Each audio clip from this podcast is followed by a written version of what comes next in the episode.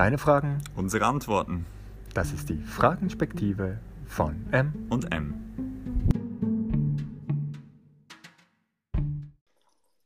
So, wir sind bei einer weiteren Frage angelangt und die lautet wie folgt. Es geht um die Bibelstelle in Markus Evangelium Kapitel 11, Verse 12 bis 14, wo Jesus mit seinen Jüngern ähm, Bethanien verließ und sich auf dem Weg an einem Feigenbaum aufhielten. Und der Feigenbaum, der trug noch keine Früchte.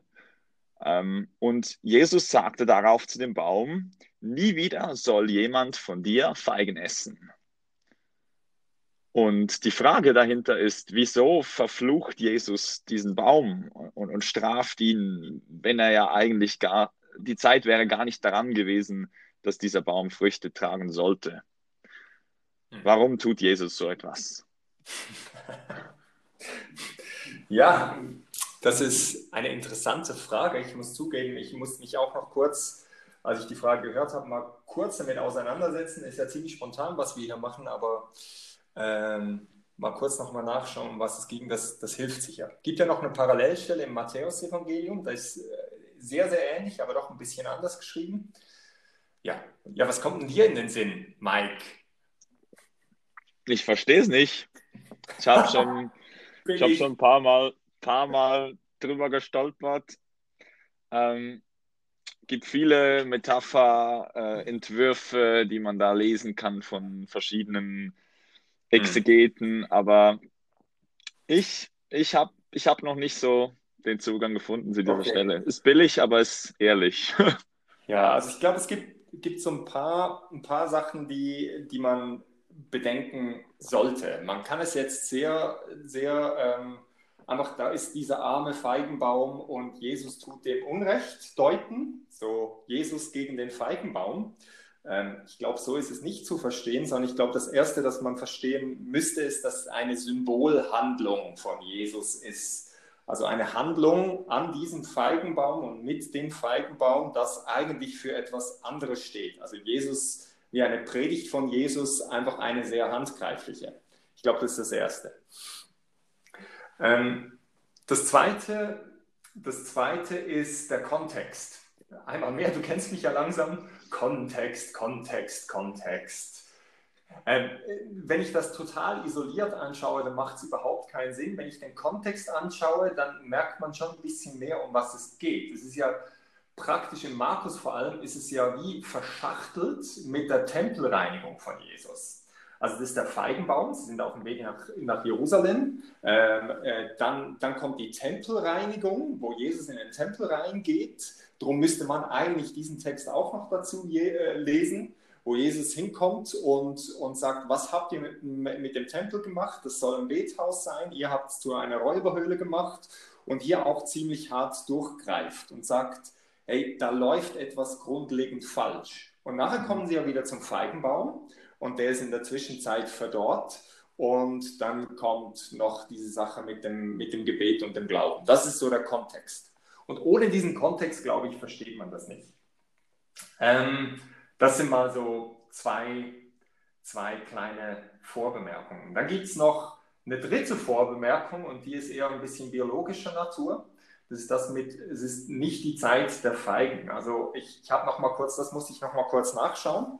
Ähm, da gibt es, der, der Feigenbaum, das war ja nicht unbedingt die Zeit, wo es jetzt da Feigen haben sollte. Da denkt man dran, ach, wie ungerecht da Jesus ist. Ähm, faktisch ist es so, dass, dass es so, sogenannte Frühfeigen gibt und die, die sehen nicht so aus wie die, wie die eigentlichen Feigen, die sind auch noch nicht zum Essen, ähm, und die sieht man nicht so genau. Und das heißt ja, dass Jesus zum Baum hinzutritt. Also er sieht da Blätter und er geht ein bisschen näher hin und schaut, hat es da was oder hat es da nichts? Und eigentlich heißt, äh, dass er eben äh, keine Frühfeigen hat. Also es geht gar nicht darum, dass jetzt Jesus da essen wollte, sondern nee, der treibt keine Frucht. Das ist das Problem.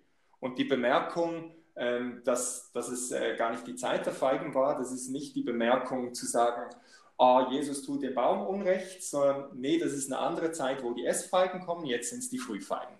Mhm. Also das ist mal ähm, drei kleine Vorbemerkungen.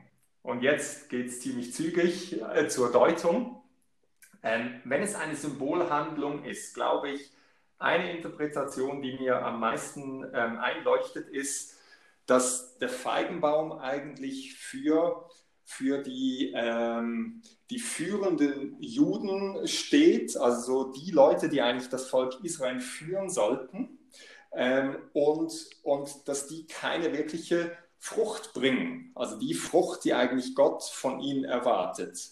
Ja. Und eine Frucht, die eben nicht kommt und die nicht so ist, wie es sein sollte, das sieht mhm. man dann mit der Tempelreinigung. Also der Tempel verkommt, von außen sieht es vielleicht aus Distanz, so wie beim Feigenbaum, sieht man noch mhm. nicht so genau. Wenn man hingeht, dann sieht man, eigentlich geschieht da nicht das, was geschehen sollte. Und die führenden Männer des Volkes, die tun dem eigentlich Unrecht. Und das nächste, diese die, die Aussage, äh, niemand wird mehr von dir essen, das gilt jetzt nicht in erster Linie dem armen Feigenbaum, sondern das, das heißt so viel wie, wisst ihr was, wenn das so weitergeht oder so, wie das jetzt ist, das ist schon ein Stück weit ein Gerichtswort äh, von Jesus, der sagt, schau mal, das kommt nicht gut, wenn es so weitergeht. Und die, äh, gerade im Zusammenhang mit dem Tempel, dann ungefähr 70 nach Christus wurde ja dann auch der Tempel zerstört und auch nicht mehr so aufgebaut. Mhm. Und, und ich denke, da macht es schon einen äh, Sinn, irgendwie dieser, dieser Zusammenhang zwischen den zwei Sachen. Dann bleibt vielleicht noch die Frage mit dem Verfluchen. Ähm, verfluchen, äh, wir, wir verstehen das manchmal auch ein bisschen falsch. Ich habe letztens auch mal noch ein paar Predigten dazu gemacht. Verfluchen ähm, kann man an vielen Stellen in der Bibel schauen, dass ein Fluch eigentlich mehr eine, eine Folge ist, ein Dahingeben von dem, was, was schon vorhanden ist. Also Feigenbaum, ähm, du hast keine Früchte, ähm, da kommt auch nichts mehr, du verdorst oder sonst irgendwas. Ähm, und mit dem Tempel, äh, schau mal, da, da, da, läuft etwas wirklich im Argen und die Folge, wenn es so weitergeht mit diesem Argen, ähm, wäre vielleicht ein Hinderweis auf die Tempelzerstörung dann später. Also ich denke, dass, dass das so ähm, der Zusammenhang ist, eigentlich ein Stück weit eine Symbolhandlung, eine prophetische von Jesus. Und dann finde ich, dann äh, macht es ein bisschen mehr Sinn, weil es ist ja schon das einzige, äh, die einen nennen es Strafwunder, also es ist das einzige, äh, sagen wir mal, wo nicht etwas geheilt wird, sondern etwas ähm, zerstört wird von Jesus, das überliefert ist. Ähm, ja, wobei du sagst ja jetzt genau, dass der Strauch sowieso kaputt gehen könnte oder gekonnt hätte und dann Jesus noch gesagt hat in seinem Fluch, dass das so passieren wird und darum ist es so passiert, oder? Ja, also eben, ich, ich glaube, ich glaub, wenn es eine Symbolhandlung ist, dann, dann ist es jetzt nicht, ich, ich glaube, es ist nicht angebracht, jetzt jedes einzelne Ding und was geschieht jetzt natürlicherweise an diesem Strauch und was auch nicht, sondern der mhm. Strauch, der musste jetzt in dem Fall halt einfach daran glauben, um etwas zu, zu illustrieren, was Jesus über die, den größeren Zustand ähm, de, des Volkes Israel oder dieser Führung sagen wollte. Das wäre so meine ja. Interpretation. Also wenn der Christ, die Christin aus dem 21. Jahrhundert diese Frage stellt, verflucht Jesus mich als seinen Nachfolger, seine Nachfolgerin, wenn ich keine Frucht bringe in der Nachfolge. Mhm. Ist das eine, Beeng also eine berechtigte Angst? Das steckt ja dahinter vermutlich. Ähm, nee, ich glaube, ja, das, das, ist ein guter Hinweis. Ich glaube nicht, dass es eine berechtigte Angst ist.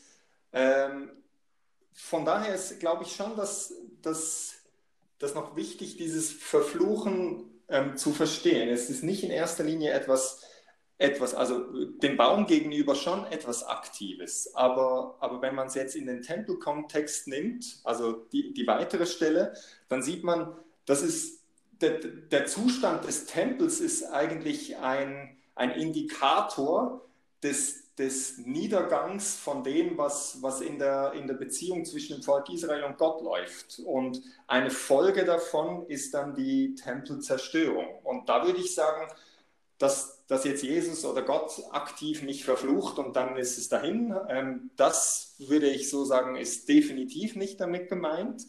Dass wenn ich auf, mich auf einen Weg begebe, der zerstörerisch ist und, und dabei verharre, äh, dass das nicht gut kommt. Ja, das, das ist nach wie vor so. Aber das ist jetzt keine aktive Handlung, sondern da müsste man meiner Meinung nach unterscheiden zwischen der aktiven Symbolhandlung, dort mit dem Baum, der Symbol steht für das andere, das eigentlich schon im Niedergang ist.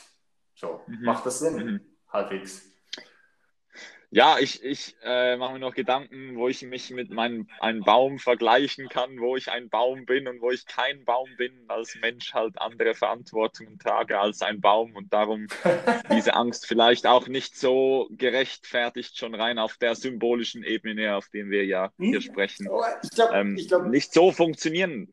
Ja, ich glaube, wichtig ist, wichtig ist auch nicht Verschiedenes durcheinander zu mischen. Du hast ja andere Stelle in der Bibel, wo wo der Baum, der Früchte trägt und ein guter Baum und so weiter. Und ich kann jetzt nicht all diese Gleichnisse von den Bäumen und den Früchten in einen Topf werfen und alle auf der gleichen Ebene deuten. Ich glaube, hier bei diesem Feigenbaum ist es schon ein ziemlich spezifischer Kontext und dieser Kontext ist auch durchaus unterschiedlich mit anderen Baum- und Fruchtmetaphern.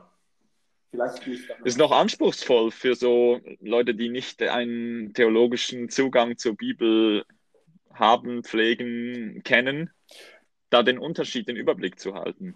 Das Weil so jetzt einfach auf der oberflächlichen Ebene lese ich diesen Text und denke, ja, super. Ja, ja das stimmt. Das stimmt. Ich finde, ich find, das, das hat Herausforderndes, aber da würde ich dann wieder sagen, ähm, liest nochmals den größeren Kontext und von den Sachen, die klar sind, deute die Sachen, die unklar sind. Also wenn ich jetzt diesen Text sogar noch aus dem Kontext reiße von der Tempelreinigung, mit dem es total eng verwoben ist, was ja dann zum Teil geschieht, weil, weil ich finde, oh, dieser arme Feigenbaum und dann isoliere ich das nur schon vom Kontext, obwohl der schon nicht so unlogisch und, und weit weg äh, geholt ist. Ähm, ja, ja. Dann würde ich aber sagen, genau, schau den weiteren Kontext an. Ähm, äh, diese Furcht, oh, jetzt könnte da irgendwie was geschehen und wie ist jetzt Jesus drauf? Dann sehe ich, okay, zu, zu 99,875 Prozent ist Jesus drauf, dass er wiederherstellt, dass er, dass, er, ähm, dass er in einer ganz anderen Art und Weise, wie es mir jetzt hier erscheint, wie Gott handelt, ähm, dass er mir ein ganz anderes Bild zeigt und dann würde ich das Unklare durch das Klarere deuten und vielleicht auch mal eine Stelle stehen lassen und sagen, okay, ich, ich verstehe es jetzt für den Moment nicht, aber ich, ich halte mich fest an dem, das klar ist. So.